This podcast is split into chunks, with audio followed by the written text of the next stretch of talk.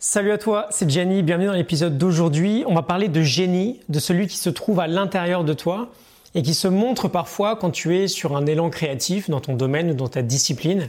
On va voir comment faire en sorte qu'il se montre encore un peu plus avec une idée du livre On Writing de Stephen King. Il y a quelques jours, je t'avais déjà donné quelques pistes là-dessus. On était euh, sur l'épisode qui s'appelait Que faire quand on manque d'inspiration, je crois. On disait que c'était par le travail que l'inspiration allait venir à nous. Aujourd'hui, on revient vraiment sur l'idée du génie. On dit génie qui est en toi ou qui sommeille en toi, parce que les Romains à l'époque pensaient réellement, mais vraiment, que chacun avait son propre génie en fait. Tout le monde avait un génie à l'intérieur et dès que quelqu'un faisait un travail incroyable, on ne pensait pas que c'était lui-même qui l'avait fait, mais bien que c'était le génie à l'intérieur de lui qui s'était exprimé. Génie d'ailleurs que Socrate appelait son démon, le fameux démon de Socrate. Et donc, comment on peut laisser son propre génie s'exprimer un petit peu plus.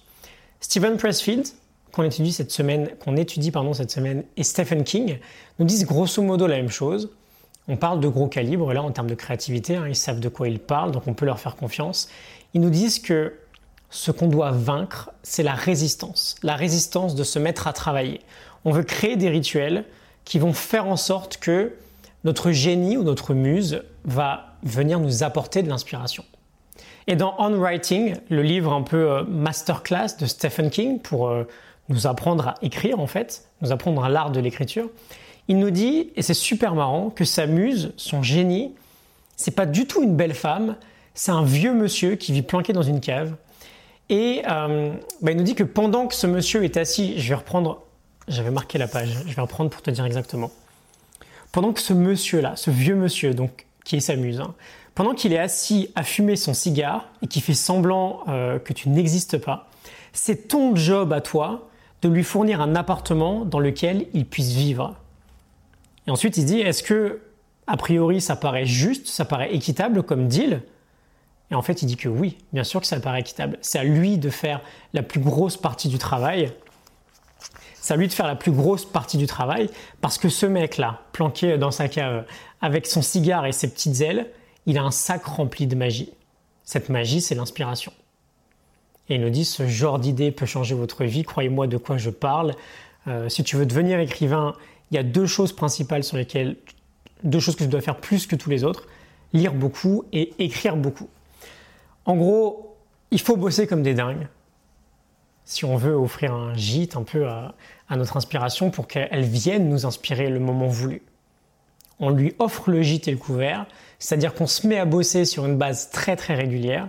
Et si on le fait bien, ce génie, cette muse, bah, viendra nous remercier euh, de temps à autre avec sa magie. et pour revenir à Pressfield, j'adore l'idée de la résistance. Euh, cette force qui nous empêche de travailler, qui nous fait procrastiner. La première chose qu'on veut vaincre, c'est la procrastination.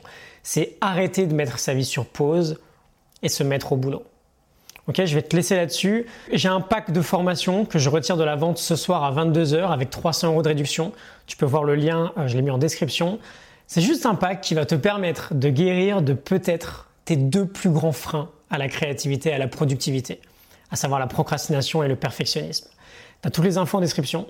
Je te retrouve demain pour un nouvel épisode. Je pense qu'on fera un dernier tour sur la sagesse de Stephen Pressfield, qu'on a un peu étudié cette semaine. Et on passera ensuite à un autre sujet. On ira plus du côté des habitudes, je pense. Excellente fin de semaine à toi. Euh, le lien vers le pack est en description. On va jeter un œil. Je te retrouve demain pour un nouvel épisode. À demain. Salut.